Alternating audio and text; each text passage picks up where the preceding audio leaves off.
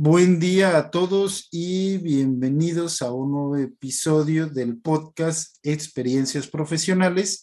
El día de hoy me acompaña Willy Ocaña, egresado de la Ingeniería en Biotecnología por el Instituto Politécnico Nacional. Hola Willy, ¿cómo estás? Hola Carlos, muy muchas gracias. ¿Cómo estás tú? Bien, bien, también gracias. Este, gracias por aceptar la invitación, ¿no? Este, creo que es mm, probablemente una de las carreras menos mencionadas. Creo, creo que de las ingenierías, bueno, al menos yo no la ubico tanto como otras ingenierías, ¿no? Que ya tienen seguramente un posicionamiento mayor, tanto académico como profesional. Entonces, pues gracias por estar por acá y, compartir esta experiencia. Hombre, claro, es un placer para mí. Eh, eh, ¿Cuál es tu empleo actual, William? ¿Qué te, ¿Qué te dedicas en la actualidad? Mira, yo actualmente soy supervisor de bioprocesos en una empresa farmacéutica. Yo trabajo ahorita en lo que es la ciudad de Toluca. Hay que mucha industria farmacéutica. Entonces, pues digo, ahora me tuve que mover, ¿no? De, de, ciudad y pues acá estoy. Soy supervisor del área de bioprocesos en, en el departamento de investigación y desarrollo. Anteriormente estaba en el área de manufactura, pero digo, las oportunidades se abren y ahora ya estoy en el área de investigación y desarrollo. ¿Cuánto tiempo tienes ahorita, Juli, en este nuevo puesto? En este, en este nuevo puesto llevo seis meses en el puesto, en la empresa ya llevo cuatro años este, y en la industria farmacéutica llevo, que será como diez años más o menos. Diez años. ¿Desde que saliste? un poquito, sí, desde que salí, un poquito antes de, de salir, ya estaba haciendo mis pininos. Ok, toda tu carrera profesional, entonces en teoría ha sido en el área, el área digamos, de la... salud, la salud farmacéutica. ¿Y qué hace, qué hace un supervisor de una farmacéutica? Pues mira, yo ya ahorita en el área de investigación y desarrollo, y sí es un poquito diferente a lo que hacía en el área de, de producción o de manufactura, ¿no? Ahorita básicamente nos enfocamos a lo que es elaborar protocolos, reportes, ejecutamos pruebas de concepto a nivel piloto de algún proceso eh, que queramos, mm, ¿cómo se llama?, mejorar. Documentamos procesos de transferencia de tecnología, es decir, nosotros generamos alguna idea, se generan ideas, se generan conceptos a nivel piloto, los probamos, hacemos protocolos, hacemos experimentos, vemos si funcionan, si nos dan los resultados que deseamos y vemos si podemos escalarlo ya a nivel planta si tenemos las herramientas, los datos suficientes para decir, bueno, esto sí es escalable ya para la planta, entonces ya hacemos lo que es una transferencia de esta tecnología a planta. Detectamos los procesos de mejora continua, ejecutamos este, alguna, damos soporte técnico al área de manufactura, sobre todo para la parte de biológicos, Carlos, te comento, es, es muy distinto a la parte de una farma tradicional, ¿no? Donde en vez de hacer este tabletas, em, inyectables comunes, ampicilina, ¿no? Lo que es comúnmente la, la farma tradicional. En la parte de biológicos hay muchos factores que afectan un producto final, ¿no? Por lo tanto, siempre se trata en la, en la farma de biológicos de tener lo más controlado el proceso. Nunca, nunca un, lote nos va a salir igual que otro, ¿no? Nunca, porque es un biológico, provienen de un biológico. Pero tratamos de mantenerlo siempre en un rango específico o una especificación. Entonces, pues dentro de, este rango, pues muchas veces se sale, muchas veces están por debajo y a, a nosotros como área de investigación y desarrollo nos preguntan, oye, ¿por qué me salió bajo este, este lote? Oye, ¿por qué me salió alto? Oye, tengo problemas con esta operación. ¿Qué sucede si hago esto? ¿Afecta o no a la parte biológica? ¿Afecta o no a la proteína? ¿Afecta o no a las bacterias? Estoy trabajando con bacterias, ¿no? Entonces, damos ese soporte a las áreas de manufactura. Ok. Y igual, este, perdón, digo, y ya también hacemos parte administrativa, es decir, administramos y gestionamos los recursos dentro de un laboratorio. Es decir, todo lo que necesita el laboratorio, pues lo tenemos que administrar y gestionar y pues también tener nuestras buenas prácticas de, laboratorio. Eh, un poco, si pudieras este, explicarlo de la manera más sencilla, Will, como ese recorrido que planteas, no sé si pudieras, no sé, con algún medicamento o algún producto que tal vez ya tenga tiempo o, cómo funciona de una manera básica el producto, más o menos como para entender el proceso. Te voy a hablar, digo, rápidamente de los, del producto de la empresa donde estoy. Hacemos antivenenos. ¿No? Básicamente nos enfocamos en tres antivenenos, veneno de, de araña, de lacrán y de serpiente. ¿Cómo surge el proceso? El proceso surge a partir justo de un veneno. Este veneno, ya sea de alacrán, de araña o de serpiente, es inoculado en ciertas dosis y bajo un esquema de inoculación a unos caballos. Se produce este, eh, el anticuerpo lo producen los caballos. El veneno se le inocula a los caballos, el caballo produce los anticuerpos este, y después extraemos estos anticuerpos del caballo. Digamos, ese proceso se le llama sangría, se obtiene un plasma hiperinmune, o sea que tiene, está inmunizado, hiperinmunizado. Eh, se obtiene el plasma, se le regresa el paquete celular al caballito, el caballito sigue viviendo y tiene un, ciclo de vida normal, solamente se dedican a, producir los anticuerpos y trabajamos a partir de, de plasma de caballo plasma sanguíneo de caballo. Este plasma ya tiene los anticuerpos contra el, contra el veneno que nosotros deseamos.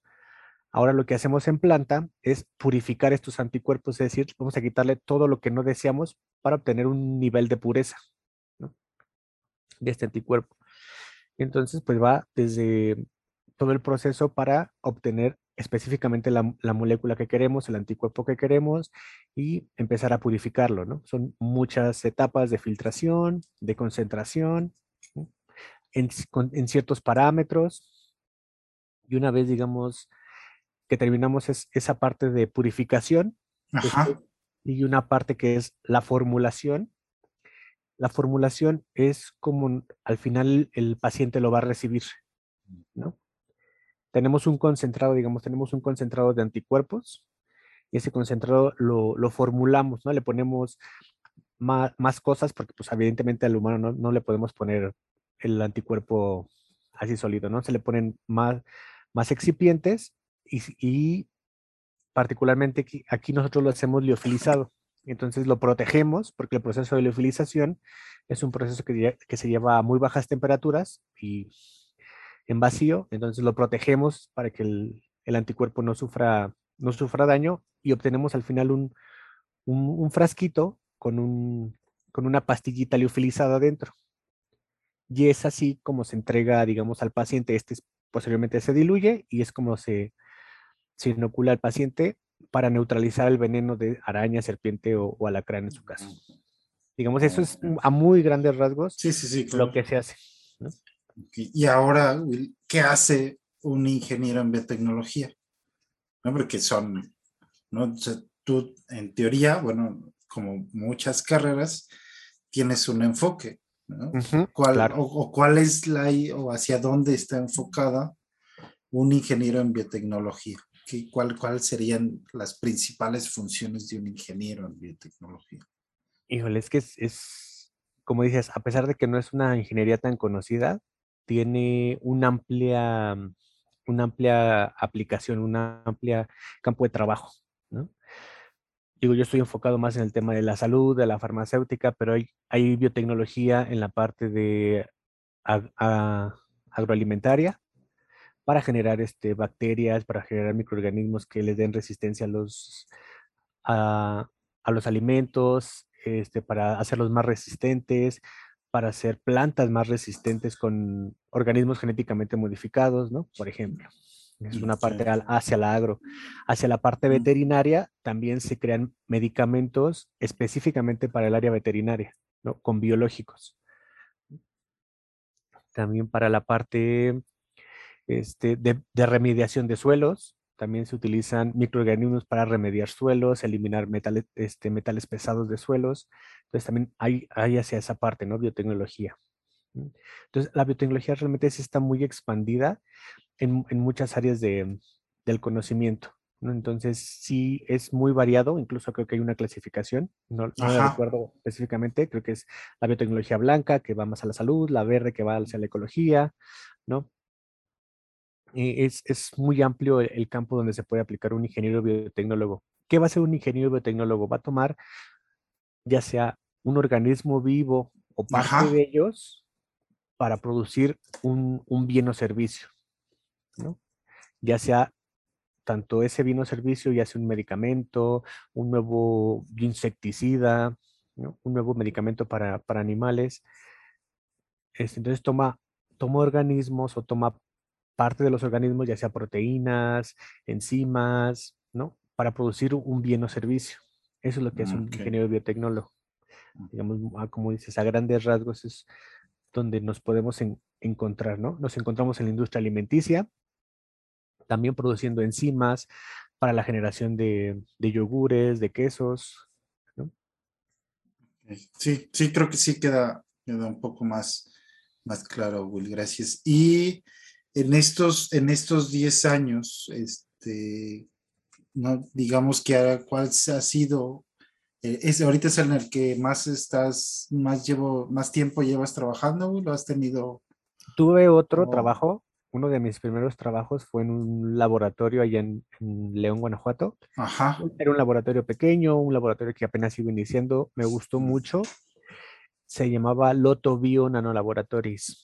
¿Qué hacíamos ahí? Ahí producíamos nanopartículas metálicas a partir de microorganismos. Es decir, teníamos cepas de microorganismos que ya producían nanopartículas de oro, nanopartículas de plata, nanopartículas metálicas, digo, magnéticas, a partir de microorganismos, ¿no? Posteriormente igual las rompíamos, digamos, les sacábamos las nanopartículas y estas nanopartículas tenían diferentes usos, ¿no? Por ejemplo, las nanopartículas de plata, bueno, la plata es altamente conocida como antimicrobiano, entonces se usaba en recubrimientos microbianos para, este, para piezas cerámicas, para piezas metálicas.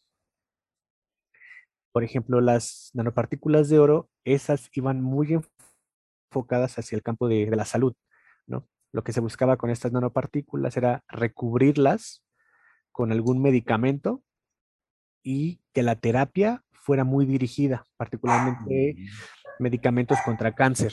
¿no? Mm. Hay una gran población que tiene cáncer que los tratamientos tradicionales no les hacen efecto. Lo que se quería con este proyecto era identificar la ruta específica del medicamento para llevar el medicamento con la nanopartícula, dirigirla hacia el punto donde estaban las células cancerígenas. Era un proyecto muy ambicioso. No sé si continúe, la verdad, este, porque ya después me, me, salí de la empresa, pero aprendí mucho, aprendí mucho sobre esa parte, ¿no? Que fue, en esa empresa también duré como unos cuatro años, cuatro, años y medio, un poquito, entre cuatro años más o menos. Y en la que estoy actualmente es una empresa ya mucho más grande, con una estructura más definida, mm. con este, departamentos más definidos, con jerarquías más definidas, con proyectos más enfocados hacia el mercado este, actual. En su momento esa empresa, la de nanopartículas, tenía un mercado tan amplio y apenas iban a entrar al mercado, digamos, esos, esos productos. Entonces era, íbamos unos pasos más atrás en el desarrollo de la tecnología. Ahora en esta empresa, pues ya es un producto desarrollado, ya únicamente se están buscando mejoras ¿no? en el producto. Y hablando, ¿no? bueno, ya que tocabas ese primer empleo, ¿qué tan fácil fue ¿no? esa transición de estudiante a profesional, ¿no? Porque generalmente, bueno, al menos un poco es de la experiencia y de lo que se escucha, ah, es que es un poco complicado justamente hacer esa transición, ¿no? Cuando dejas de ser estudiante, cuando ya eres profesionista, ¿no? En tu caso, ¿qué tan sencillo o tan complicado fue? Que, digo, no fue tan complicado en su momento, pero te voy a decir por qué. Digo, ya que desde hace mucho tiempo yo he creído que particularmente, o desde el que estaba en la carrera, siempre creí que el conocimiento nunca es suficiente. Ajá. Nunca es suficiente para lo que te van a contratar. ¿no? no es tampoco suficiente el que también realice las cosas. Para mí, y bueno, y tú me conoces un poco más, creo que las relaciones que tienes con la gente y las conexiones que tienes con estas te ayudan a presentarte oportunidades que, en un futuro puedes tú utilizar.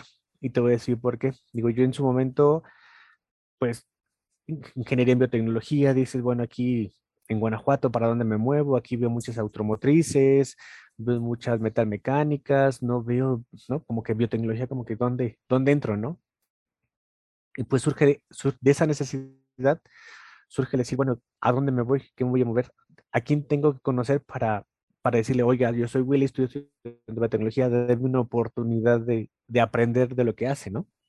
Y así surgió. Digo, te digo, al final fue yo buscándome las, las oportunidades, las, las relaciones con la gente, decir, bueno, lo conozco, oiga, déme oportunidad de, ver cómo trabajan, de trabajar ahí. Este, como estudiante, pues tienes la facilidad de que, pues, bueno, ven y aprende, ¿no? Un, un tiempo. A mí me ayudó mucho el tema de las prácticas profesionales y el servicio social. Entonces, sí buscar la manera de que eso sí fuera efectivo y no solamente por el hecho de cumplir, ¿no? Con un trámite escolar. El hecho de decir, ok, quiero que mi servicio social sea efectivo y sea valioso y que esto me pueda abrir la posibilidad a un empleo futuro, ¿no? Que fue lo que yo en su momento pensé. Igual con las prácticas profesionales, decir, bueno, yo, yo quiero buscar un lugar donde yo me pueda desarrollar, puedo aplicar lo que aprendí, entre comillas, aplicar y que posteriormente se puede abrir la oportunidad para yo poder trabajar ahí. Este, ahorita, Will, que tocabas este, punto, ¿no? Uno sale, uno, sale de la escuela y, y, a veces uno pensaría, ¿no? Que al terminar esos cuatro, cuatro años y medio, cinco, dependiendo de la carrera, va a tener como el conocimiento para, para poder laborar profesionalmente. Este punto, ¿no? Ahorita que mencionabas que justamente uno sale y, justo no tiene el conocimiento necesario para, para ejercer, ¿te diste cuenta en ese momento o ahorita te das cuenta como de esa situación? De particularmente el conocimiento específico de la carrera, yo creo que mm, sí te das cuenta en el momento, ¿no? Porque yo creo que yo en su momento salí con todas las ganas y todo el ánimo de aprender y, aplicar todo lo que he aprendido de bombas de termodinámica, de balances de materia y energía, y las ecuaciones diferenciales, y ahorita busco dónde la aplico y para que vean que sí se aplica. Y te das cuenta que, que no, ¿no? Y tampoco es el hecho de decir, ah, entonces, ¿para qué estudié? ¿Y para qué aprendí? ¿Para qué tomé esta materia? Sí, la típica pregunta, ¿no? Que hacen los doctores. Ya está cómo me va a servir en la vida real. Pero te da un criterio, te da mucho criterio, a final de cuentas, ¿no? Te da criterio y te dice, bueno, esto no lo sé, tengo que abrir mi mente para saber cómo lo voy a resolver, ¿no? Y muchas de las situaciones que yo me encontré al inicio en la industria fue, ¿cómo lo resuelvo? ¿Cómo resuelvo esto que no necesariamente tiene que ver con conocimiento técnico. Cómo yo le digo a un proveedor que necesito esto para ya urgente, ¿no? Que necesito este reactivo que me urge, que me urge que me traigan esas cosas porque si no, pues no puedo avanzar con mi proyecto. Ajá. Y te enfrentas a ese tipo de situaciones que evidentemente en la escuela no te enseñan porque no te, no te forman para eso, ¿no? En algunas sí, pero ¿no? tampoco le podemos echar la culpa a, a ese sistema, sino hay que ir diciendo, ok, ¿qué me enseña la escuela? Me enseña a abrir mi criterio, me enseña a abrir mi mente, me enseña a resolver. Tengo que resolver y como un ingeniero, pues también tienes que resolver, ¿no? Dices, bueno, ¿cómo resuelvo esto? Tengo que resolver de alguna manera, ¿no? No es el fin del mundo. Veamos cuáles son las posibilidades que se me presentan y cómo lo voy resolviendo, ¿no? Y sí, te das cuenta de que muchas veces parte del conocimiento que, que tienes no lo aplicas del todo, ¿no? Y no, pero sí, por ejemplo, yo digo que el conocimiento muy particular en biotecnología sí lo he aplicado en los trabajos, sí lo he requerido. ¿Por qué? Porque hay que buscar este nuevo, esta mejora. Hay que buscar si esta mejora no se ha hecho ya en el mundo. Entonces, tienes que buscar bibliografía. Tienes que entender esa bibliografía. Decir, bueno, aquí quisieron, ¿no? En, en China están haciendo esto, lo están haciendo así. ¿Tiene sentido lo que están haciendo? ¿Lo podemos hacer aquí? Entonces, pues sí te da ese criterio para saber si está bien lo que están haciendo, no está bien lo que están haciendo, lo podemos hacer, lo podemos mejorar. Esa parte del conocimiento es lo que, lo que te da y lo que vas adquiriendo. Sí, con, concuerdo totalmente, ¿no? Creo que creo que el mundo actual se ha vuelto, así como, como tú mencionabas, más, más técnico y en realidad creo que lo, lo que te aporta la universidad, personalmente creo que lo que te aporta la universidad es que puedas pensar. Si no piensas, si hay una problemática y no hay respuesta, tienes que construirla. Y si no tienes la capacidad de pensarla, de armarla en tu mente, no vas a poderla llevar a cabo, ¿no? Por más técnico que haya o más elementos técnicos que haya, ¿no? Y así como tú mencionabas, no es que las matemáticas, ¿dónde las aplico? Pues es que las matemáticas son una cuestión lógica que es difícil transmitirla. ¿no? no es, o sea, aunque pareciera sencillo una cuestión lógica, la verdad es que a la mera hora la lógica muchas veces la dejamos de lado, ¿no? No, no, no, mane no tomes cuando manejas y uno ahí va y toma cuando maneja, ¿no? Cuando es sentido común, ¿no? Una justo, justo, me justo me decía un profesor, tenía esa frase, ¿no? Es el sentido común es el menos común de los sentidos, ¿no? Nos da flojera pensar. Y creo que deberíamos, digo, como va dirigido esto a muchos jóvenes eh, de hora de, de prepa o de universidad que están estudiando, es deberíamos aprender un poquito a ir a pensar más despacio, ¿no? Las cosas, a a pensar, ¿no? Que, porque siento que, y lo veo, y lo veo mucho justo con las nuevas generaciones que van entrando a los nuevos chicos que van entrando a la industria. Ajá. No les gusta pensar tanto, ¿no? Quieren, dicen, bueno, es que yo, yo creo que el Internet me lo puede resolver rápido. Ok, sí, pero no todo está en Internet, ¿no? El Internet te puede dar cierto conocimiento, te puede dar el panorama general, pero si es un problema muy específico de una industria muy específica, tienes que aprender a pensar, ¿no? Y a, resolver lo que tienes enfrente de ti. No le vas a decir a Google, a ver, Google, este, dile a ese proveedor que me pague en este momento. O dile que tiene que llegar a tal hora, a tal, este, con tal, este, con tal cliente y después a tal hora con tal cliente, porque si no la vacuna, pues ahí se puede, puede perder estabilidad, ¿no? O sea, eso, eso no lo puedes hacer así. Sí, claro, y, que la, y creo que también, creo que se ha crucificado mucho el hecho de que se presente una problemática. O sea, que tengas un problema por resolver no es algo negativo, simplemente es una posibilidad de, de resolverlo, ¿no? No necesariamente es algo malo tener un problema o una dificultad. Exacto, son, son los retos, la, mi jefa le encanta esa palabra, ¿no? A veces ese es tu nuevo reto, a ver cómo lo solucionas, ¿no? Y, y ya cuando estás dentro de la industria, te comento que al final es, eso por lo que muchas veces te pagan, ¿no? Es por resolver las cosas más que por la parte técnica. La parte técnica puedes tener genios en las empresas, pero no necesariamente te resuelven lo que, lo que sirve para el negocio en su momento. Y ahorita, ahorita que tocas justo ese, ese punto, Will, ¿qué ha sido lo más difícil o lo más complicado de este desarrollo profesional en estos 10 años? ¿Qué situación consideras o qué, qué, qué, acción o qué relaciones en el trabajo crees que han sido las más difíciles o complicadas? Particularmente para mí ha sido el tema de las soft skills, ¿no? Las habilidades suaves. Al final venimos, yo vengo de una escuela muy técnica, muy, muy profesionista, muy profesional, que dejamos un poco de lado la parte de las habilidades suaves, ¿no? Y al final, cuando yo entro a la industria farmacéutica, me encuentro que tengo que dirigir un, a gente. Ajá. Estoy a cargo de gente desde primaria hasta preparatoria. Y que ya no van a seguir, no por eso están trabajando, ya tienen un trabajo de tiempo completo y ya no van a, a seguir estudiando. Hay gente que sí, es muy poca, que sigue estudiando fines de semana, etc. Pero al final te encuentras con gente de muchos estratos eh, educativos, es decir, desde que solamente tienen primaria, que solamente tienen hasta secundaria o solamente prepa. Ese es un uno, ¿no? La otra es que te encuentras con gente de muchas, muchos tipos de personalidades, caracteres, humores, ¿no? Y tienes que saber trabajar con esa gente porque al final tú los estás liderando.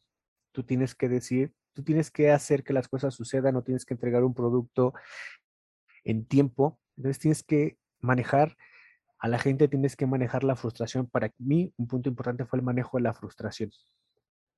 Tanto con los subordinados o los colaboradores que tenía mi cargo, como con los pares y con los jefes. ¿no?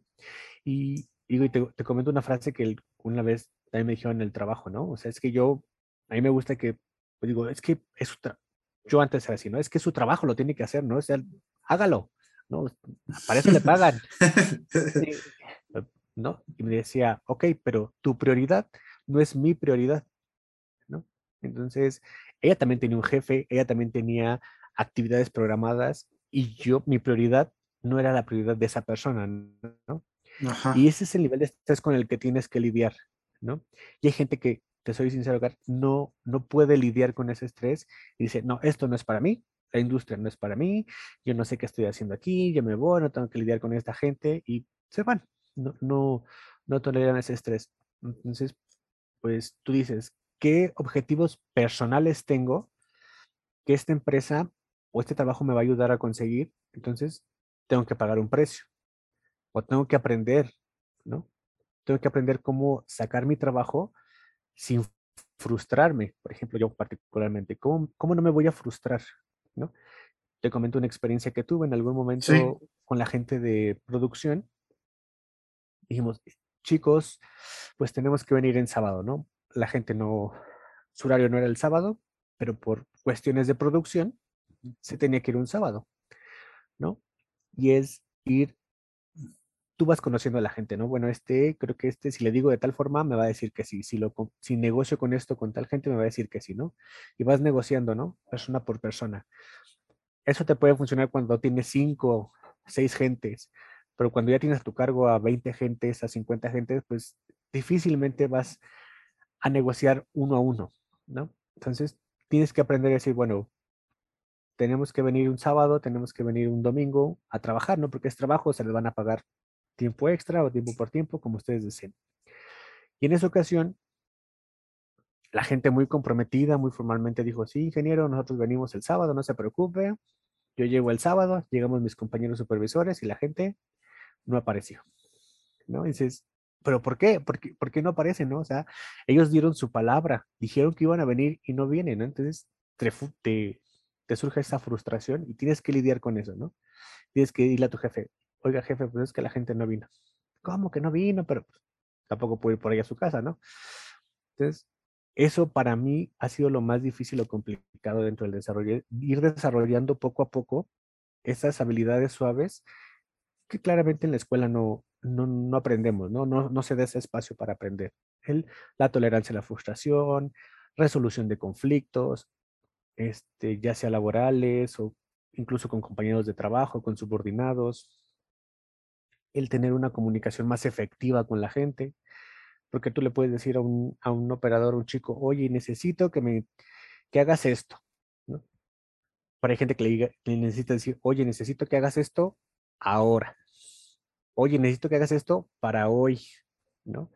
Oye, necesitamos este objetivo para dentro de cinco minutos, ¿no? Tienes que ir, bueno, al menos yo tengo que ir aprendiendo eso, ¿no? Que cada gente es diferente, con cada uno tienes que tienes que saber cómo dirigirte a cada tipo de persona, a cada personalidad, cómo, cómo tienes que lidiar y negociar con cada tipo de persona. Y eso es lo más, lo más difícil, porque al final eso no lo, no lo sabes, no lo aprendes y vas y te enfrentas al, al mundo laboral con eso. Sí, claro, y es, y es difícil en realidad transmitirlo, ¿no? Y ahorita, ¿no? Ahorita que tú lo compartes, pues de hecho no eres la, la primera persona que lo dice, varios de los profesionistas que han estado por acá, por acá, perdón, justo el gran, la gran problemática con la cual se han enfrentado es justo con, con esto, ¿no? Asumir un rol de mando y lidiar con la gente, con los subordinados, ¿no? Ya sea hacia arriba o hacia abajo, ¿no? De, de la organización y que también dicho de esto, pues es un aspecto que no, seguramente no solamente es el Politécnico, sino muchas universidades también lo dejan de lado, ¿no? No, no están tan enfocados en el desarrollo personal como lo pueden estar en el desarrollo académico o profesional. Claro, y digo, y la verdad es que, por ejemplo, este, este espacio que, que me abres, te lo agradezco mucho, es justo para que los chicos tengan ese panorama, ¿no? Decir, bueno, ok, soy muy bueno como estudiante, pero también tengo que saber desarrollarme con otras personas. No todos los trabajos son a distancia, no todos los trabajos son home office. Hay trabajos que tienen que ser presenciales 100%, ¿no? Mi trabajo es presencial al 100%, o sea, toda la pandemia no falté ni un solo día porque es producción, tenemos que producir medicamentos para la gente que se está muriendo, ¿no? Entonces, o está enferma, entonces... Sí, claro. El, el, medicamento no se va a hacer si yo estoy en mi casa, ¿no? Entonces, hay trabajos presenciales, tienes que trabajar con gente de todos los niveles, de todos los estratos, incluso sociales, de todo el tipo de personalidades, tienes que aprender a tener esa inteligencia emocional para saber, bueno, qué batallas voy a luchar, cuáles no, cómo consigo mis objetivos, ¿no?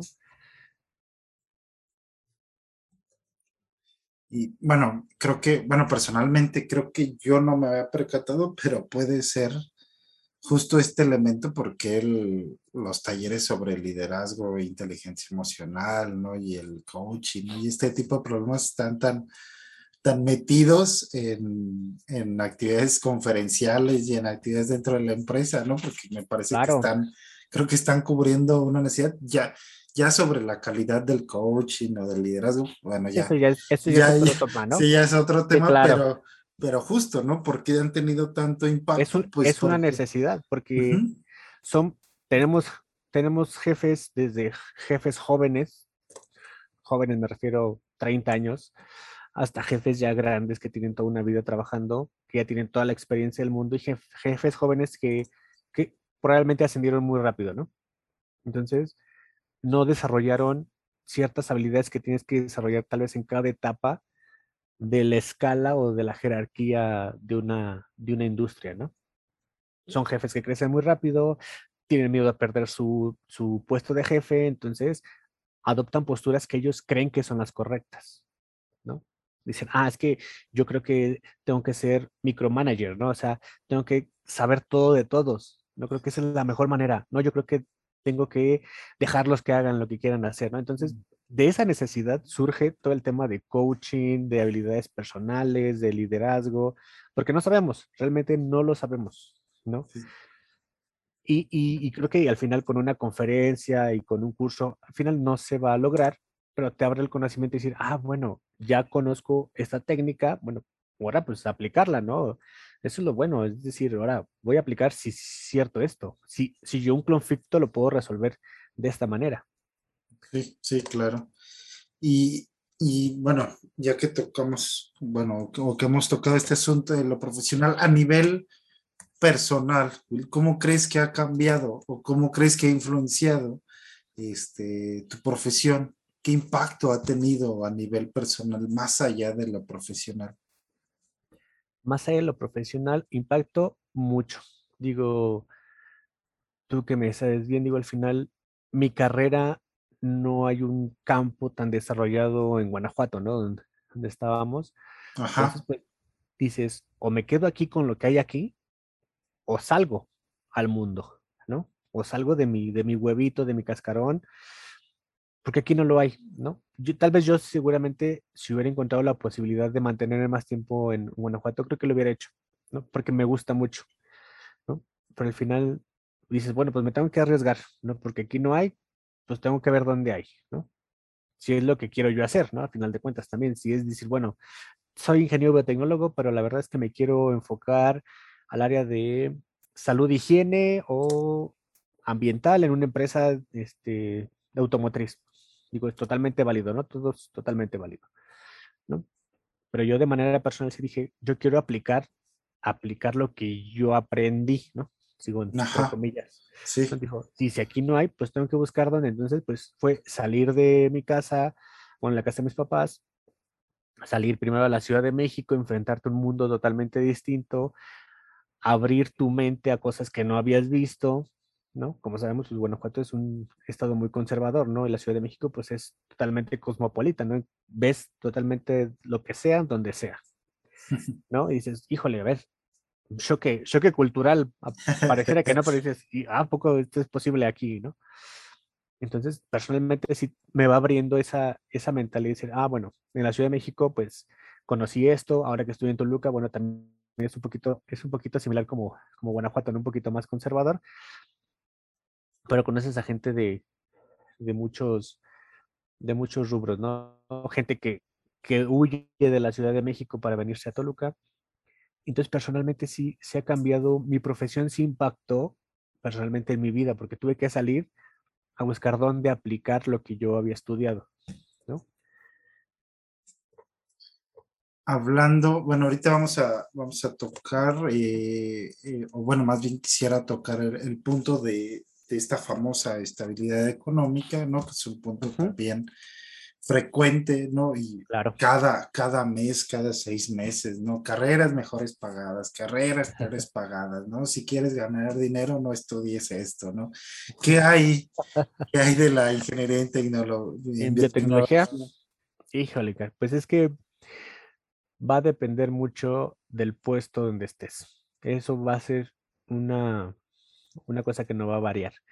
Te puedo decir que donde yo estoy, en la empresa donde yo estoy, que es una empresa de muchas farmacéuticas, en muchas farmacéuticas hay biotecnólogos, el sueldo va determinando por la actividad que haces. Yo tuve la fortuna de entrar a manufactura, ¿no? En, en, un inicio, manufactura es de las áreas un poquito mejor pagadas, ¿no? Hay biotecnólogos que están en el área analítica, ¿no? En control de calidad, que son analistas, ¿no? Ajá y este hizo un poquito menor el sueldo. Eh, hay biotecnólogos que son encargados de bioterios, ¿no? que es muy específicamente cuidar animalitos de, de laboratorio, que son mm. ratones, este, conejos, hacer pruebas con ellos, mantenerles la alimentación balanceada, ¿no? Entonces, el, el, el sueldo va determinado por la actividad que realices. Incluso hay biotecnólogos con maestría, hay biotecnólogos con doctorado que son químicos analistas. ¿no? O sea, no, la, ingeniería no, no, no te da el puesto. Sí, claro. Y, y, te digo, ese, eso va a depender mucho de lo, de lo que, de lo que realices dentro de la industria o de la, del engrane de la empresa. ¿No? Ahorita en el área de ingeniería, perdón, investigación y desarrollo, sí el sueldo es un poco más que lo que ganaba en manufactura. ¿no? El, digo, de, en rango de sueldos, un supervisor, digo, que lo que conozco ahorita en, el, la empresa donde estoy, un supervisor, su rango de sueldo está entre los 20 y 25. Brutos, brutos al mes. Brutos, de ahí quítale todos los impuestos que quieras. Sí, sí. Y mientras más ganas, pues más impuestos te quitan, ¿no? sí, claro. En el área de un, un analista también está entre más o menos entre 17, 20 su sueldo, brutos al mes. En el área de investigación y desarrollo, ya el sueldo ya está un poquito entre 25, 30. Ese es el rango. Y digo, no sé si es en todas las empresas, pero al menos en las que he estado, sí, sí es el hecho de decir, bueno, tú eres supervisor y hay otro supervisor, pero no, no se hablen de cuánto ganan, o sea, no se digan entre ustedes. Mm. Porque entre las mismas posiciones hay niveles. Sí, claro. Es como que no, no después vaya a querer este, eh, nivelarse. Entonces, y también yo creo que, y entiendo la parte de recursos humanos, lo hace para que tú te esfuerces también en tu trabajo y digas, bueno, yo, este señor que ya lleva aquí 20 años en la empresa gana esto, bueno, pues si yo me esfuerzo o, hago los méritos suficientes, pues mi sueldo va a ir, va a ir aumentando hasta cierto tope, ¿no? Hay un tope para todas las posiciones. Al menos, digamos, un supervisor que son denominados mandos medios, ¿no? Que tienes gente a tu cargo. Ya unas jefaturas, unas gerencias, pues eso va a depender también mucho de mm. La experiencia que tengas, ¿no? No necesariamente puede ser jefe de investigación y desarrollo y no necesariamente ser ingeniero biotecnólogo, ¿no? Puede ser cualquier otra, otra carrera, o sí lo puede ser, ¿no? Ahorita que, que mencionabas, no ha estado en León, que probablemente sea, bueno, no probablemente, es la ciudad más grande de Guanajuato. Estuviste en Ciudad de México, estás en Toluca. ¿Hay gran diferencia con respecto al sueldo en Ciudad de México acá? Yo creo, ¿de Ciudad de México a Guanajuato? ¿A Guanajuato o a Toluca? No, porque en teoría, bueno, en teoría se dice mucho, ¿no? Que obviamente los sueldos en la Ciudad de México son mejores, ¿no? Así como la calidad, bueno, los costos de eh, la vida son un poco eh, mayores, ¿no? Sí, es justo. Exactamente, exactamente, sí, el costo de la vida es mayor, ¿no? Al final, híjole, mi experiencia en la Ciudad de México fue muy grata en el sentido de a todas horas hay lo que tú te quieras encontrar. ¿Cuánto tiempo estuviste en la Ciudad de México? Fueron dos años. Dos años, ok. Yo ahorita ya llevo dos años aquí en Toluca. Lo bonito de la Ciudad de México es que hay transporte hasta las 2, 3 de la mañana, ¿no? Este, tal vez no es lo más seguro, pero hay transporte, ¿no? Hay transporte público, ¿no? El metro te puede transportar de polo a polo de la ciudad con muy poco dinero, es económico el transporte público, es más rápido llegar en transporte público que en tu propio carro, eso sí. Hay N cantidad de cosas por hacer en la Ciudad de México, N cantidad de museos, este, cafés a donde ir, plazas que visitar, lo que tú te imagines, ¿no? Una ciudad como cosmopolita a final de cuentas, ¿no? Una ciudad 24, eh, literal 24-7 esa ciudad, Sí, ¿no? El costo de la vida sí es mayor, ¿no? Es decir, también depende mucho de lo que tú desees como, como vida, ¿no? Yo, por ejemplo, de donde me quedaba a donde iba a trabajar, híjole, eran dos horas de camino de transporte. que yo creo que es corto, ¿no? En su, en su momento, yo antes de partir para allá decía, no manches, dos horas ir de aquí a Querétaro. Sí, sí, claro. Y estando allá dices, ah, dos horas, no, rápido, es rápido, ¿no? Pero son distancias, el, el problema es que son distancias muy cortas y el tiempo es mucho para recorrer esas distancias, ¿no? En cuanto a sueldos, particularmente para el área farmacéutica, sí están un poquito, sí están mejor que, eh, que Guanajuato, eso sí. Que Toluca, no lo sé, no, no creo que haya tanto, porque muchas farmacéuticas de la Ciudad de México ya se están mudando de la Ciudad de México, ya están saliendo de la Ciudad de México, que fue en mi caso. Yo llegué a la Ciudad de México, esa farmacéutica chiquita cerró ahí, dijeron, pues ya la grande ya está acá en Toluca, ¿no? ¿Te quieres venir o, o bye? Dije, pues me voy ya están saliendo, muchas ya están en Toluca, muchas están en Guadalajara. En la Ciudad de México ya se están quedando pocas farmacéuticas y las que están ya son actividades muy específicas, tal vez es un almacén o es un centro de distribución o es un, no, ya no necesariamente fabrican todas las que están en la Ciudad de México, ¿no? Por lo tanto, los sueldos sí se están volviendo competitivos acá en, Toluca para el área farmacéutica, ¿no? muy específico un poco para, para poner en contexto, Will, ¿cuánto estabas pagando de, renta en la Ciudad de México? ¿Cuánto se paga de renta en la Ciudad de México? la Ciudad de México, mira el departamento donde estaba con mi amigo, éramos tres personas, un departamento con tres habitaciones, un, dos baños, cocina, sala, comedor, eran como nueve mil pesos. Carísima, ¿no? Es carísima por la pura renta, ¿no? Sí, sí, sí. Sale los servicios, el internet, agua, gas y el mantenimiento de donde quiera vivir. No si es una, incluso es una, ¿cómo se llama? Una, es una privada que no es tan privada, pero se paga el mantenimiento, ¿no? Por el mismo elevador o por las escaleras o por lo que tú quieras, ¿no? Claro, y mientras más alejado la ciudad, pues más barata la renta, pero también te vas alejando más de la mancha urbana y también de, las vías de comunicación, ¿no? Y para un poco para igual, ¿no? Para nada más para un poco retocar, ¿no? ¿Cuánto cuesta una renta en Toluca? ¿No? Justo para, para como comparar. Aquí en Toluca, por ejemplo, la casa donde estoy rentando ahorita. que es casa, ¿no? Casa, no departamento. exacto, este es casa. exacto, este es casa. Igual son dos habitaciones, sala, cocina, comedor, este un baño, un patio, un jardín le estoy pagando tres mil pesos. Barata. Lo que se pagaba de, bueno, y varía, ¿no? De tres mil, tres mil doscientos, ponle, más o menos. Más los servicios, que los servicios también son baratos allí en Toluca. ¿No? Al agua al mes estoy pagando 80 pesos. De luz al bimestre estoy pagando como 130 pesos. ¿no? Creo que lo más caro de servicios pues viene siendo el internet, Sí, sí, claro. Sí, que está, creo, creo que pagas menos que yo. Entonces, échale.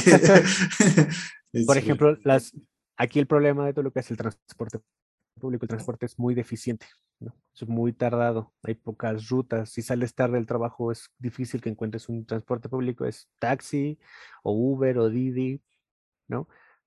afortunadamente, pues yo tengo transporte, entonces de aquí a donde trabajo son 15 minutos en carro. muy cerquita también.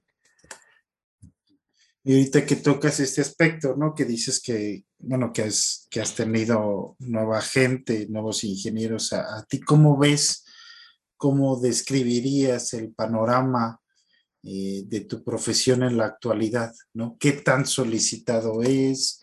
¿Qué tanta opción laboral con respecto a hace 10 años, por ejemplo? Ahorita, ¿cómo verías el panorama laboral? Yo, mira, fíjate que yo creo que y también teniendo contacto con mis ex compañeros de, carrera, que muchos están laborando también en el área biotecnológica, pero de, digo, de, del agro, de alimentos o de producción de enzimas, creo que sí son, no es que seamos más solicitados, pero creo que ya nos ubican, ¿no?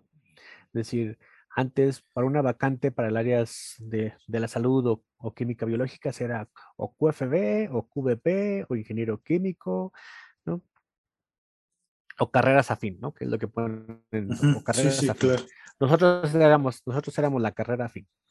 Ahora ya, digamos, ya estamos incluidos de oh, IBT, QFB, ingeniero químico, ingeniero bioquímico, ¿no?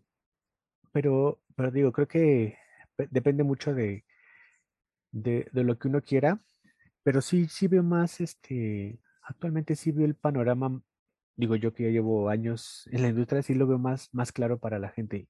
Hay muchos ingenieros biotecnólogos que entran, ingresan a la farma y tal vez solo por el hecho de acomodarse entran a la parte de la farma, no de biológicos, ¿no? Entonces, a veces también llega, llega a ocurrir esa frustración que dicen, no, es que yo estoy haciendo tabletas, estoy midiendo durezas, estoy midiendo las disoluciones de las tabletas, pero yo soy biotecnólogo, ¿no? Entonces yo debería estar en la parte biológica, sí, pero tal vez ahorita no hay, no hay lugar, ¿no?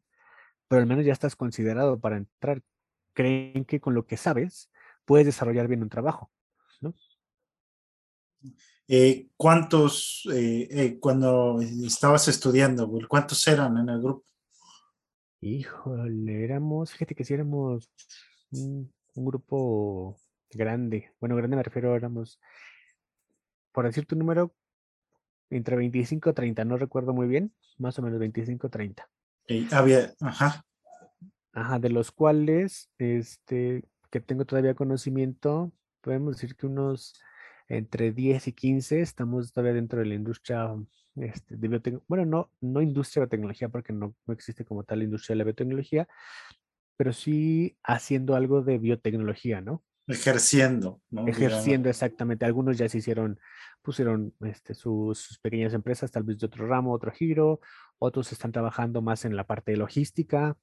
Otros están trabajando más en la parte de, calidad, ¿no? ¿Era solamente un grupo en ese momento en tú estabas? Sí, éramos un grupo por generación, exacto. Ok, ¿y todos, la mayoría egresó? La mayoría egresó cuando estuve, sí, Sí, la mayoría, la mayoría egresó, algunos, digo, algunos también continuaron con el camino de, del académico, ¿no? Hacer maestría, doctorado, ese camino que para mí es más complicado. Aquí en Guanajuato hay, eh, además del Politécnico, ¿alguna otra universidad tiene la carrera?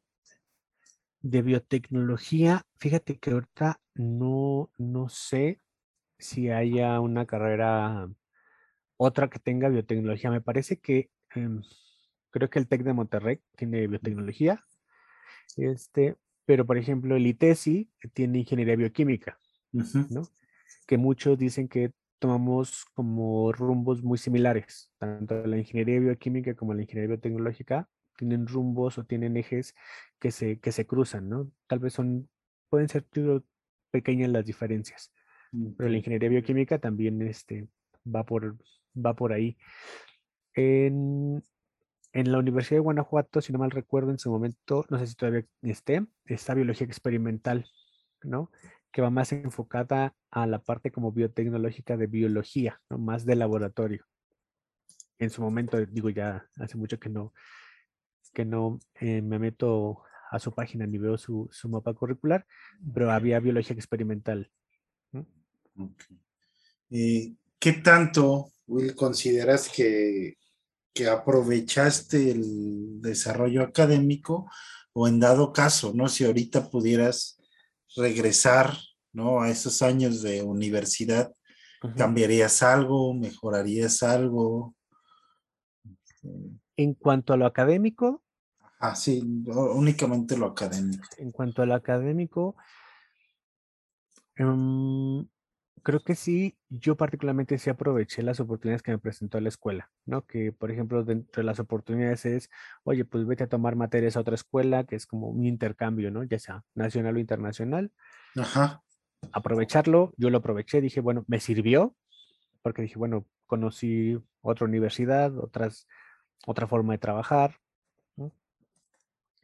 En su momento era una escuela nueva, era una carrera nueva, tuvimos carencias de muchas cosas, pero eso creo que nos sirvió a la generación para justo desarrollar la imaginación y la ingeniería o el ingenio para decir, bueno, nos falta esto, ¿cómo lo solventamos, no? Nos falta esto para hacer esta práctica. Hay que buscar con lo que tenemos, con lo que tenemos en casa o compramos ciertas cosas para, para solventar y poder hacer esta práctica, ¿no? Creo que yo sí, en ese sentido sí siento que yo lo, lo, aproveché y la escuela también favoreció a que se aprovechara, ¿no? Si pudiera mejorar algo, cambiar algo de ese momento en cuanto al académico, este, pues yo creo que, fíjate que sí, sí tuvimos algún taller, alguna materia del tema de emprendimiento, al tema de desarrollo humano y son las que veíamos como, híjole, de relleno. Así que, ay, estas Sí, sí, claro. Híjole, como que siento que esto nomás no, profe, ¿no? Pero al final de cuentas no, pues en su momento no le toma la importancia, ¿no? Y, y, cuando sales te das cuenta de que, híjole, pues sí, creo que sí tuve que poner atención, sí era importante, ¿no? También tuvimos alguna materia que vimos como temas de, de economía, de balances, eh, balances muy, muy sencillos, ¿no?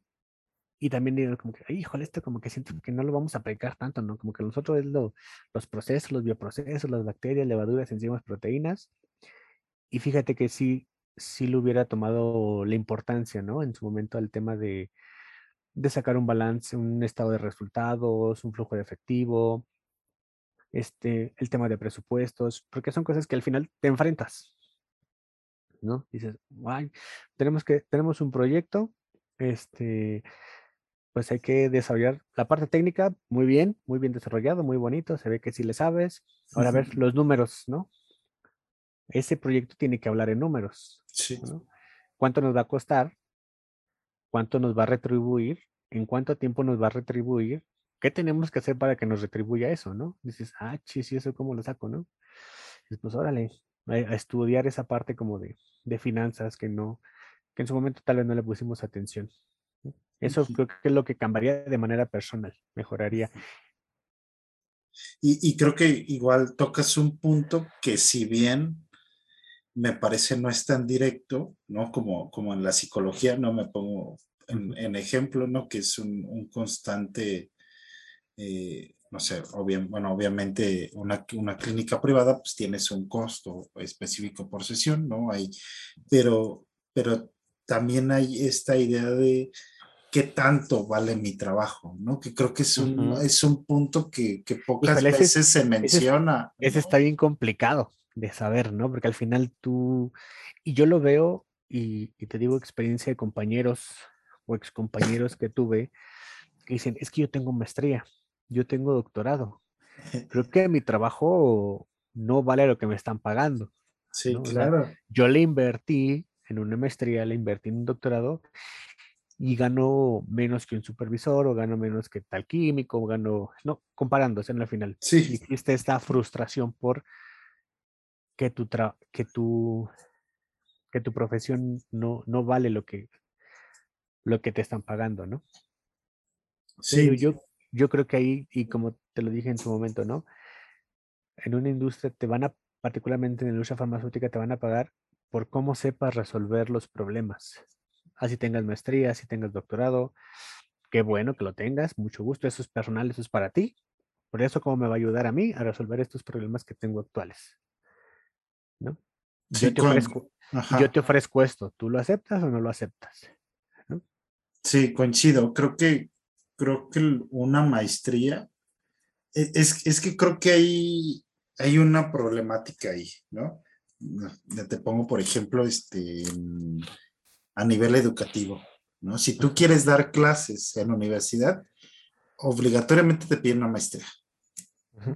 No puedes tú como docente no tener una maestría y dar clases en la licenciatura, ¿no? Es como un parámetro, es un requisito.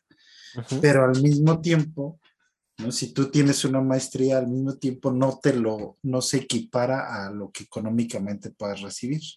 Entonces, entonces, por un lado, así como tú dices, a mí me parece, yo concuerdo en que la maestría es un, eh, ¿cómo decirlo? Es un proceso personal. O sea, si tú quieres aprender, si tú quieres un crecimiento personal académico, un buen camino es la maestría. Pero no necesariamente eso te va a retribuir en lo económico. Exactamente. Y, y actualmente, ¿no? Creo que y es mucho de los paradigmas que actualmente se están rompiendo, ¿no? O que yo creo que tal vez en su momento sí, sí existió esa parte de te retribuyo conforme a tu grado académico, ¿no? Ajá, sí, sí, sí. Pero ahora no, porque ahora creo que la educación o el conocimiento se ha vuelto tan universal y tan al alcance de todos que puedes hacer una maestría en lo que tú quieras, ¿no? Por eso es porque a ti te nació y, y puedes hacer una maestría en una escuela muy reconocida o puedes hacer una maestría en una escuela no reconocida. ¿No? Y entonces eso no quiere decir que tú hayas adquirido el conocimiento solamente para ejercer ese trabajo, ¿no? Como dices, creo que la maestría ya es algo más personal y, tomar ese camino es una decisión muy personal, digo, en el área de la, sobre todo de las áreas biológicas, creo que sí es un camino muy personal y con mucha convicción el decir, yo quiero una maestría, yo quiero un doctorado, porque me gusta el área de la investigación y creo que por ahí es mi camino. Más sin embargo, creo que no puedes pensar, creo que voy a estudiar la maestría y el doctorado y después creo que me van a jalar a esta empresa porque aquí puro doctor y puro maestro y ganan este, las perlas de la Virgen, ¿no? no, creo que mucha gente, y, yo lo veo, yo lo veo con, mis, con los actuales directores o gerentes o los rangos más altos, ¿no? Tienen maestrías, pero tienen maestrías en administración, en mm. finanzas, en salud pública, ¿no? Y que esas maestrías las fueron adquiriendo conforme ya fueron trabajando, ¿no? Es, creo que es, no me he encontrado así que digas, bueno, este es doctor y ya es director de la empresa, es, es, ese es caso, no digo que no suceda, puede pasar, claro que sí, pero no es la mayoría de las veces, no son excepciones. Sí, sí, concuerdo totalmente. Eh, ¿Es caro estudiar esta ingeniería? O hablando, por ejemplo, de materiales, ¿no? De que tal vez te pidan algún material, de que necesites recursos para sobrellevar la carrera, ¿no? Más allá de la colegiatura o de las mensualidades o del semestre, ¿no? De, eso básico. ¿Es, ¿Es, caro estudiar esta carrera? No, yo creo que es de las carreras que no, no son caras estudiar. Digo, hay digo, en su momento había profesores que sí nos pedían como algún material extra, pero era como para complementar alguna práctica porque en su momento la escuela no lo tenía, ¿no? Porque digo, la escuela en su momento iba iniciando esa unidad de Guanajuato. Sí. dijo, pues que no, no, tenemos esto. Bueno, pues tal vez nos cooperamos entre todos y lo compramos y ya nos podemos hacer la práctica, ¿no? Pero no, creo que la, la, la ingeniería no, no es cara en cuanto a a materiales que te puedan pedir, ¿no? Los libros, los libros son caros, eso sí, pero claramente como estudiante pues uno no compra los libros, ¿no? No se apoya de las bibliotecas para adquirir de ahí los libros, ¿no? Ya también muchos profesores este, te ofrecen los apuntes en manera electrónica, entonces ya esa parte no, no es cara, no, no había materiales adicionales que tuviéramos que adquirir para poder eh, aprender, ¿no? En su momento, pues, hace, hace 10 pues, años que, saliste, ¿no? ¿Cuánto estabas gastando en la universidad? Eh, ¿Qué es semestral? ¿no? Era, era... Sí, era, era semestral, digo, la, el semestre era muy barato, pues muy barato en el Politécnico, digo, ahorita no sé cuánto esté, en su momento eran como 200 pesos al semestre. Regalado, ¿no? Digo, la UNAM son 50 centavos, ¿no? Sí, sí bueno. bueno, no, no sé cuánto esté, pero eran 200 pesos al semestre la inscripción. Mm, y lo que más pues uno gastaba pues era en transporte, ¿no? Para llegar a la escuela. por ejemplo, yo, yo en mi caso, que la estaba en Silao, pues yo me tuve un tiempo que vivir a, a Silao, digo, pues ahí renta, las rentas son baratas, este, y el transporte pues también en su momento, ¿no? Era como un transporte de la central a, la escuela, de la escuela a la central, y de ahí caminabas te hacías de la comida en el súper. Uno como estudiante pues busca lo más fácil de hacer, que maruchans, nuggets, carne asada, quesadillas. Este, ¿no? Y creo que era lo que, lo que más gastaba en cuanto a, a libros y eso, pues no, creo que la, la biblioteca estaba bien surtida. Si no, en su momento la biblioteca de León también era excelente opción este, algún libro que no tenía la biblioteca de León era, era lo mejor, o la de la escuela, ¿no? O, o podías ir a la Universidad de Guanajuato, en la Facultad de Química también las bibliotecas están abiertas para que tú puedas consultar ahí, ¿no? Entonces, opciones este, hay. Y creo que también la Universidad de Guanajuato en su momento, digo, no lo sé si ahora todavía lo tiene, tenía como un acervo electrónico que podías entrar y buscabas algún libro, un, tema, una tesis. Bueno, las tesis ya casi todos tienen, y de ahí sacabas información. ¿Y ¿Cómo, no? Bueno, no sé si recuerdas o en qué momento decides, ¿no? Una carrera como ingeniero en, biotecnología, ¿no? ¿Qué, qué, aspectos te ayudaron a decidir o en qué momento dijiste, yo voy a ser ingeniero en biotecnología? Yo creo que fue desde la finales de la prepa. Ajá. Que bueno, al final, cuando yo entré a la prepa del Cebetis, este, dije, bueno, eh, laboratorista clínico, ¿no? Porque como que creo que es lo que me gusta, ¿no? Al final es como, ¿qué es lo que te gusta? Y ahí me metí, ¿no? Pero van pasando los semestres, los años y dices, híjole, creo que estar en un laboratorio, un hospital, pues no, no es lo mío, ¿no? A mí particularmente, te digo, me ayudó el hecho de, ser justo el servicio social del CBTIS. Fue, a ver, tenemos lugares, tenemos opciones en, en, el, en el IMSS, en el ISTE, en el Hospital General de Irapuato y en el Simvestap. Yo dije, yo quiero ahí. No sé qué era, no, ni sé, en su momento no sabía ni qué dije, yo ahí, no suena hospital, ahí me gusta, ¿no? Fui al Simvestab, en el Simvestab estuve también bastante tiempo. No solo hice mi servicio social, mis prácticas de la prepa, los veranos iba al Simvestab, y ahí conoces pues toda la parte de investigación y desarrollo, ¿no? Que hacen con, con biológicos, con ingeniería genética, ¿no? Conoces a mucha gente que ya está haciendo su maestría, conoces a gente que son biotecnólogos, QFBs, QVPs, químicos, ¿no? Te vas envolviendo en, en, ese ambiente de, de gente académica, ¿no? Y creo que dije, ah, creo que como que sí me gusta esto, como que sí me gusta esta parte de la biología, como que sí me gusta, me gustaría hacer esto, ¿no? Entonces llegó un punto cuando te toca decidir qué quieres estudiar, en su momento mi primera opción fue biología. Dije, es que biología se parece a lo que yo voy a hacer aquí en el Simvestab, ¿no? Pero de repente te llegan cosas, dices, híjole, es que tal vez no soy tan fan de saber por qué el gen 4 da tres vueltas en el genoma y, y qué es lo que provoca. No, no soy tan fan de eso. A mí me gustaría más algo que fuera práctico, que me diera un producto útil, ¿no? Tal vez la, la investigación tan básica no es lo mío. Y sentía yo que biología, estudiar biología me iba a dar como el conocimiento básico para hacer investigación. Y decía, no, yo necesito buscar algo que sea más aplicable.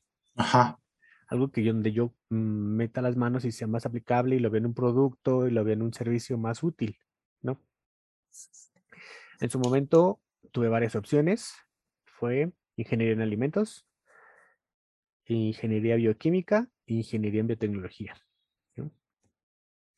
Yo de manera personal sí bajé la currícula de cada carrera y dije, ah, me gusta, esta materia se ve interesante, esto se ve bonito. Ah, mira, aquí dice reactores, aquí dice bioreactores, esto como que me, me gusta, ¿no? Y también, pues, platicas, ¿no? Con la gente, es, oye, tú conoces esta, esta carrera, oye, ¿y ahí qué ven? ¿Y ahí qué hacen? ¿No? Ah, pues ahí vemos esto, y hacemos esto, y hacen esto. ah, como que me, me, suena como que me gusta un poquito más. Y aquí en ingeniería en alimentos, ¿qué hacen? No, pues nos enfocamos en los alimentos, en los que... Mm, Ok, creo que me voy más hacia la parte de, biotecnología. Y en su momento fue decidir o ingeniería en alimentos o ingeniería en biotecnología. Pero sí, fue como un desarrollo, digamos, pues no desarrollo, pero sí fue como la inquietud de, de saber, bueno, ¿y aquí qué hacen? ¿Esto cómo lo aplican? A mí me gustaría algo más aplicado. Entonces, de cierto modo, también la, la gente más arriba que tú, pues te va medio orientando, ¿no? También con lo que medio saben. ¿Te imaginabas trabajando en eh, la farmacología en, en, estos laboratorios? No, jamás. Te soy ah, sincero, no. Fue, fue algo que, que se fue dando, pero yo no, yo no me imaginaba trabajar en la farmacéutica, ¿no? Sobre todo porque también había en la, en la carrera, había ingeniería farmacéutica, ¿no? Hay mm. ingenieros farmacéuticos, mm, ¿no? Eh, pero yo, te soy sincero, yo desconocía que la farmacéutica había esta rama de fármacos biológicos. De repente medio escuchaba y hablar de algo, pero decía, híjole, es que no sé si, si sean o no sean. Entonces dije, no, yo tal vez al inicio yo pensé, no, yo quiero trabajar en una cervecera.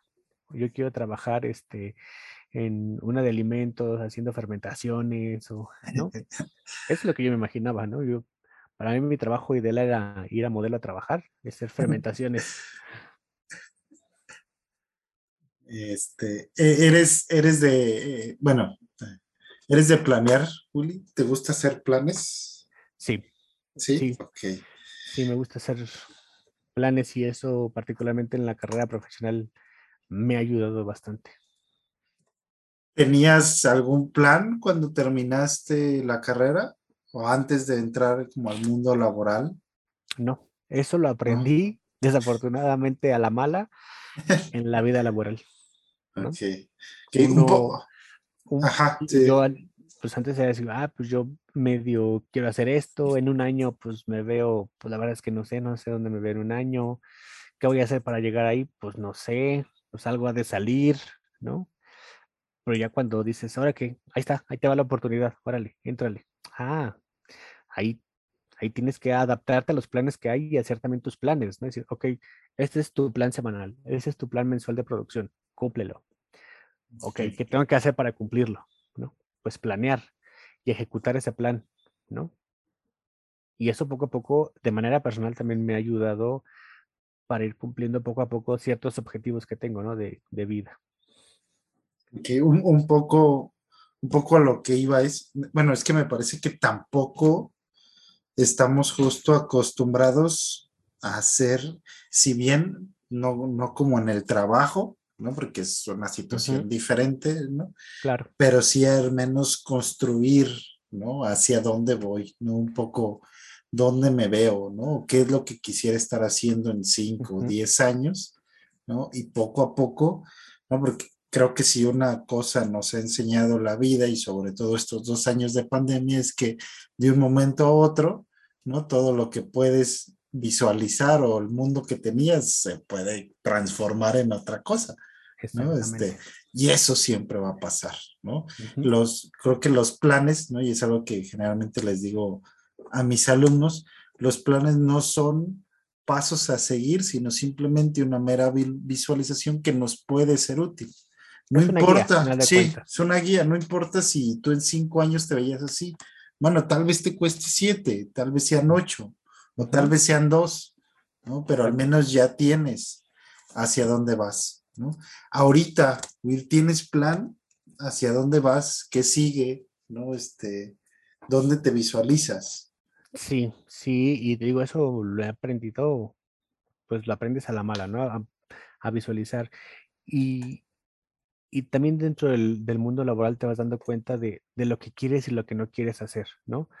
Y dices, bueno, a ver, yo personalmente me visualizo como un director, un gerente, un alto mando en una industria farmacéutica. Diría que personalmente yo no, no, me visualizo ya. Entonces ya parto de donde no quiero estar. Entonces digo, no voy a estar aquí 10, 15 años de mi vida en esta empresa porque sé que no quiero llegar ahí, ¿no? Yo me visualizo, particularmente yo me visualizo generando empleos, ¿no? Generando una, una empresa, empezando, claro, como todo, ¿no? Desde, desde cero, para generar empleos, para generar oportunidades, para, para gente, porque se nos viene una época donde va a haber mucha gente mayor, ¿no? Generar empleos para esa gente mayor, ¿no?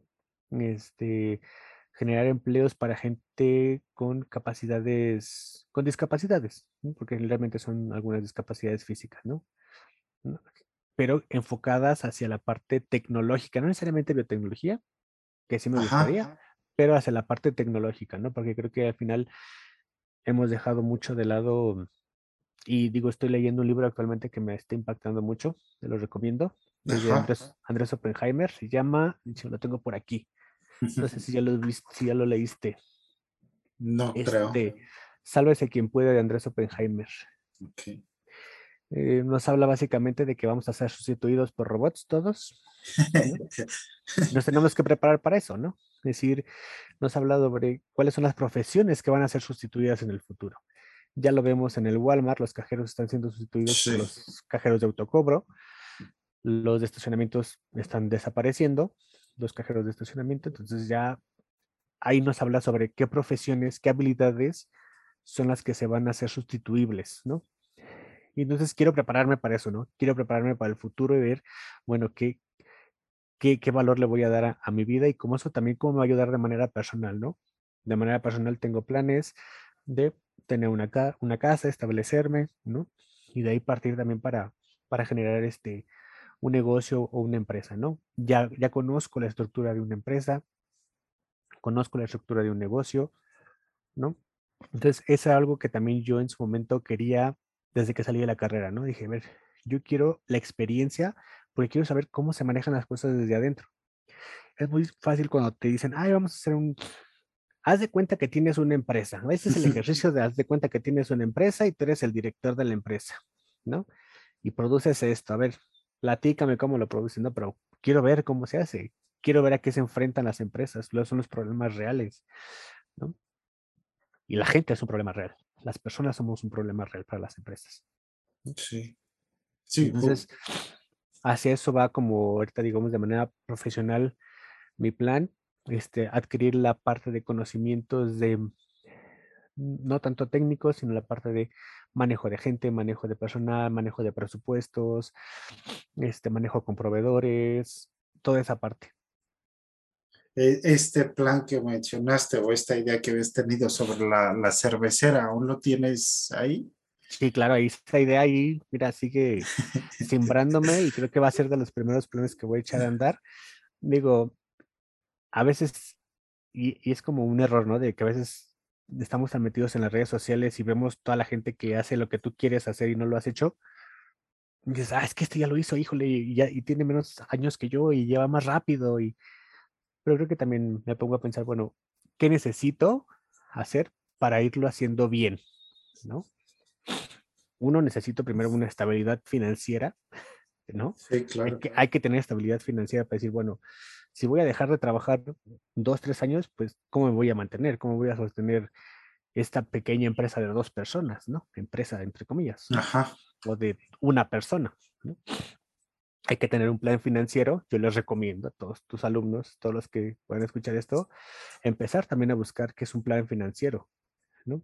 Que están en una época de que pueden ahorrar. Estamos en una época de mucha volatilidad y muchas cosas que nos, que nos influencian sobre las inversiones, que las criptomonedas, que los NFTs, que métete la bolsa, con estas dos sencillas aplicaciones puedes ganar, ¿no? Entonces creo que buscar información certera, real, sensata, para que puedan ir formando esa estabilidad, ¿no? Y de ahí que ellos decidan hacia dónde se quieren mover, ¿no? Y eso también les va a ayudar, por ejemplo, a gente que se decida ir por la parte de, de investigación y desarrollo, ah, pues yo me quiero ir a Europa porque allá está el mejor centro de investigación en tal cosa, pero pues no hay becas ahorita, ¿no? Entonces, ¿cómo me voy a ir?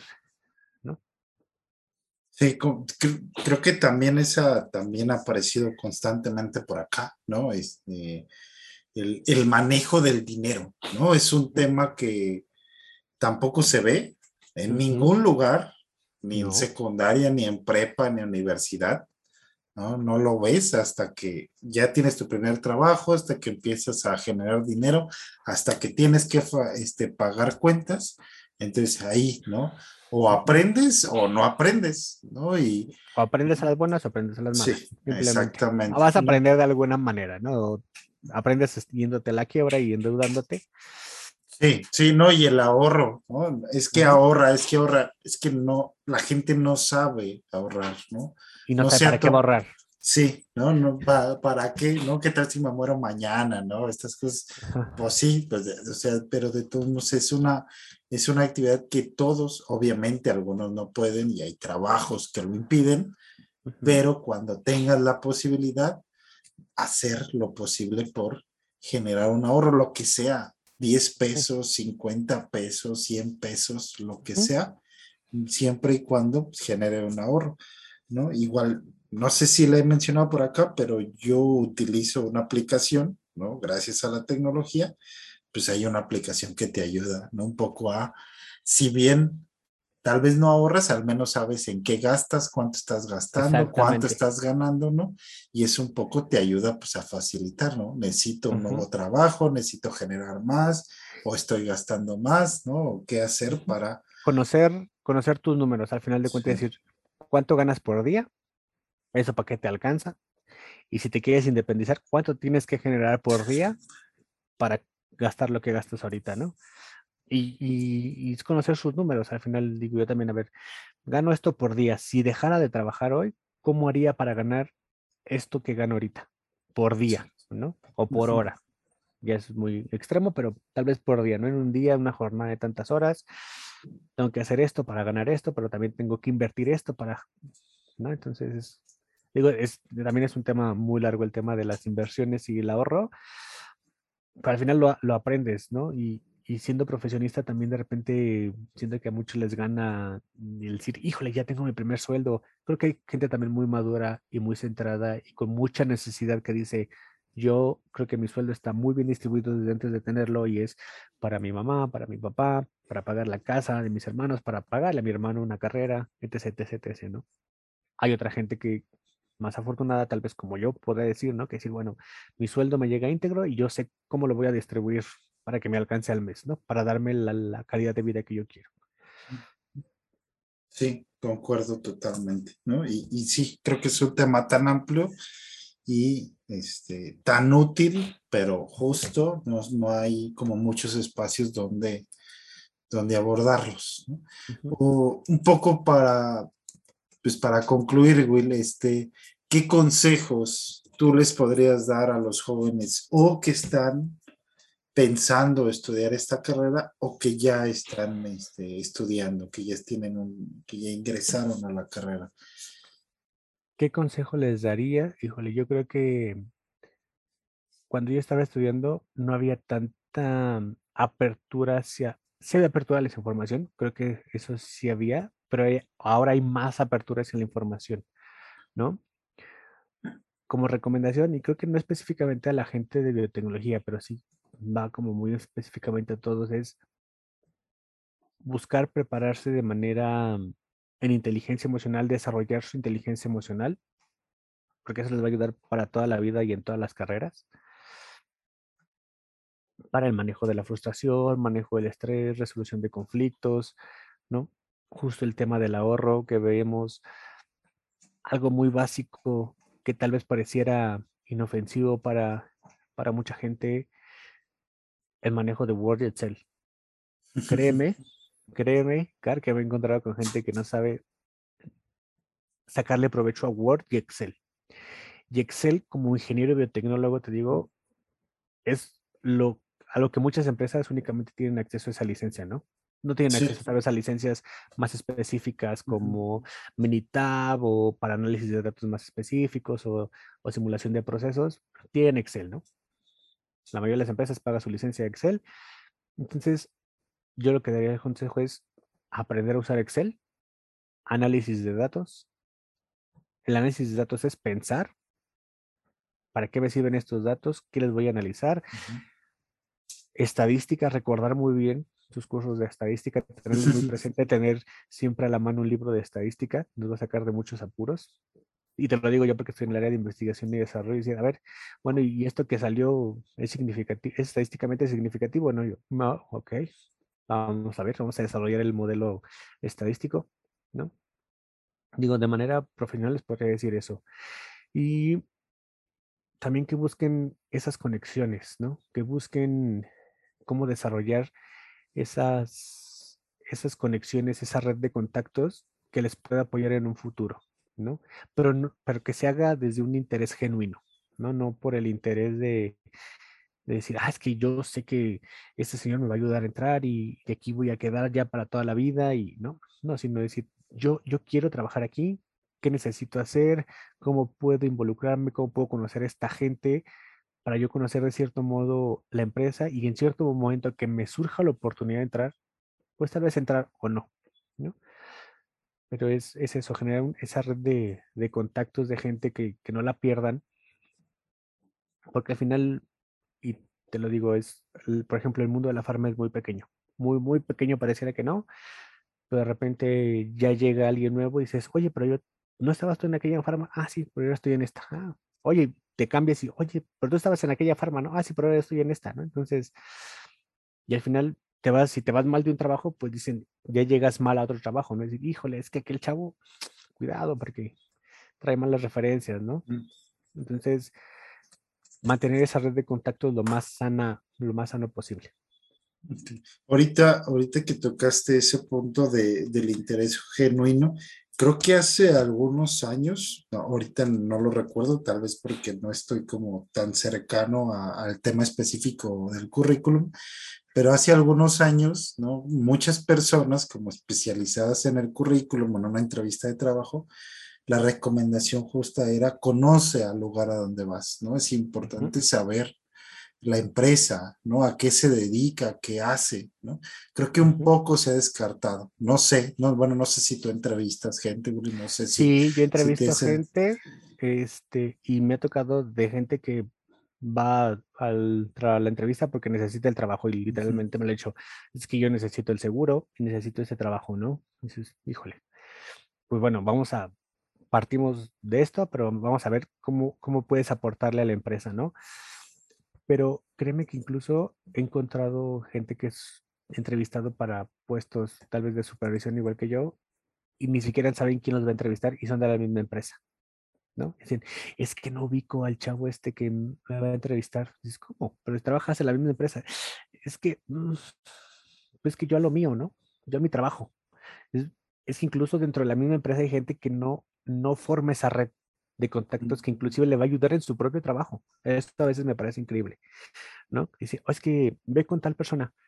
Mm, y ese quién es. No, pues tal, este, lo encuentras en tal lugar. Ah, ok, ¿no? Y, y hay gente que no, que no, que no ubicas, ¿no? Y dices, oye, me voy, me a entrevistar, me voy a postular a tal puesto. Te lo juro, este, este es un caso real. Pero es caso de una chica de otra, de otra planta que se iba a postular a, a un puesto donde estoy, en el área que estoy, ¿no? Ajá. Y, y así por azares del destino me la encontré y me dice, oye, este, ¿tú sabes dónde está esta área? Yo, ¿cómo? Sí, es que no sé dónde está. O sea, la empresa tampoco es enorme. No es una ciudad, no es una planta chica. Es que no, no ubico a la gente de ahí. Me dice, ¿cuántos años llevas aquí? No, pues llevas cinco años. ¿Cómo que no conoces a la gente de, o sea, dije, tal vez la has visto porque tal vez comemos juntos. No, no, no lo ubico. Pero, pero ¿dónde está? O sea, físicamente, ¿dónde está esa área? ¿Cómo? O sea, ni siquiera te has tomado la molestia de conocer tu propia empresa, de ir a, conocer, oye, yo soy tal, este, necesito esto, ¿cómo estás? Cualquier cosa, estoy en tal área, lo que se te ofrezca, ¿no? Hay gente literal que, que va al trabajo así, a lo que voy, entro, salgo y me voy a mi casa, ¿no? Y no hacer, no es incluso esa red de contactos dentro de la propia empresa. ¿no? Y eso a veces dices, híjole, pues, ¿cómo te ayudo, comadre? ¿no? Entonces, creo que sí, sí se ha dejado un poco de lado y a veces yo también creo que es un poquito difícil también adentrarse tanto a las, al conocer una empresa, ¿no? Y requiere invertir tiempo y, y conocer a esa gente. Creo que ahorita lo que más cercano tenemos es LinkedIn, que en su momento no lo teníamos. Sí. Y es como que, bueno, hacer contactos, pero no contactos por vender, porque digo, a mí me llegan muchas invitaciones de LinkedIn que todos los acepto y ya luego, luego al momento me están mandando un mensaje de, oye, te ofrezco mis servicios en esto y dices, oye, espérame, pero pues te acabo de aceptar, ¿no? Entonces, si ese, ese, te digo, ese interés genuino, no simplemente por el hecho de tú obtener algo, ¿no? Sino simplemente porque quieres conocer eso y en su momento te puede ayudar, ¿no? Sí. Eh, todos también, bueno, en el mundo laboral lo es muy sabido y es una cuestión repetitiva, ¿no? La cuestión del idioma. ¿Es útil en el mundo de la ingeniería, ¿no? ¿Qué, ¿Qué, tanto te sirve a ti un segundo o tercer idioma? Sí, a mí, a nosotros sí. Y te digo porque mucha de la información de las fuentes que consultamos es en inglés, definitivamente. No tenemos que decir, bueno, esta nueva mejora que vamos a hacer ya está en el mundo, ya existe, pues búscate la información bibliográfica y la mayoría está en inglés, ¿no? Así sean de chinos, de árabes, de, de indios, está en inglés, ¿no? Los proveedores de los equipos, muchos, muchos equipos no son mexicanos, ¿no? Son incluso chinos, son italianos y el idioma con el que te entiendes con ellos es en inglés. Tienes una duda, le escribes un correo, pero lo escribes en inglés, ¿no? Tal vez no es tu, no sabes italiano, no sabes chino, pero en inglés sí te responden, ¿no? Entonces, particularmente para el área de biotecnología sí, sí lo creo indispensable, al menos en inglés. Hablado tal vez no, porque es tal vez poca la frecuencia que lo usas hablado, pero al menos entenderlo, leerlo, mm, buscar dónde tienes fuentes de información en inglés, las fuentes de información verídicas. Por ejemplo, nosotros sí recibimos este, auditorías por FDA, que es la agencia reguladora de Estados Unidos. Entonces, mm. a veces está en traductores, a veces no. Entonces, tienes que entrarle a los catorrazos en inglés, no así como te des a entender, ellos te van a entender. Ok. ¿Algún otro punto que quieras tocar antes de, concluir? ¿Algún otro consejo que quisieras agregar? ¿Algún otro consejo? Híjole, pues la verdad, y sincero, pues que disfruten esa etapa, que disfruten la etapa de la prepa, que disfruten la etapa de, la carrera, que la disfruten mucho y que aprendan todo lo que puedan, porque después viene la vida y se pone difícil. Sí, muy difícil. O sea, no, no hay comparación. Creo que no hay comparación entre la universidad y, y entrarle a los la vida real. Creo que, digo, si pudiera regresar a una época, definitivamente sería la, la, prepa y la carrera donde literal vives en una burbuja. Este, todo es sencillo. Después escuchas, no, es que me dejaban las cosas de tarea. Dijo, ay, qué bonito la tarea, ¿no? Porque eso de presionarte por la tarea y presionarte porque un medicamento puede no salir al mercado y de eso depende tu estabilidad económica, pues es más difícil. Sí, claro, sí, no, ¿qué, qué, chiste tiene? No, es que no entregué la tarea, me fue mal en el examen, no, es que no tienen punto de que en su momento Que en su momento era nuestro, nuestro mayor problema, ¿no? Sí, sí. Nuestra, nuestras crisis más grandes en su momento eran por eso. Sí. Pues muchas gracias, Will, por, por estar por acá, por compartir todo este recorrido, ¿no? Creo que es un, recorrido que, bueno, que yo lo he mencionado, es muy útil o espero que sea útil para todos los las personas que escuchan este podcast.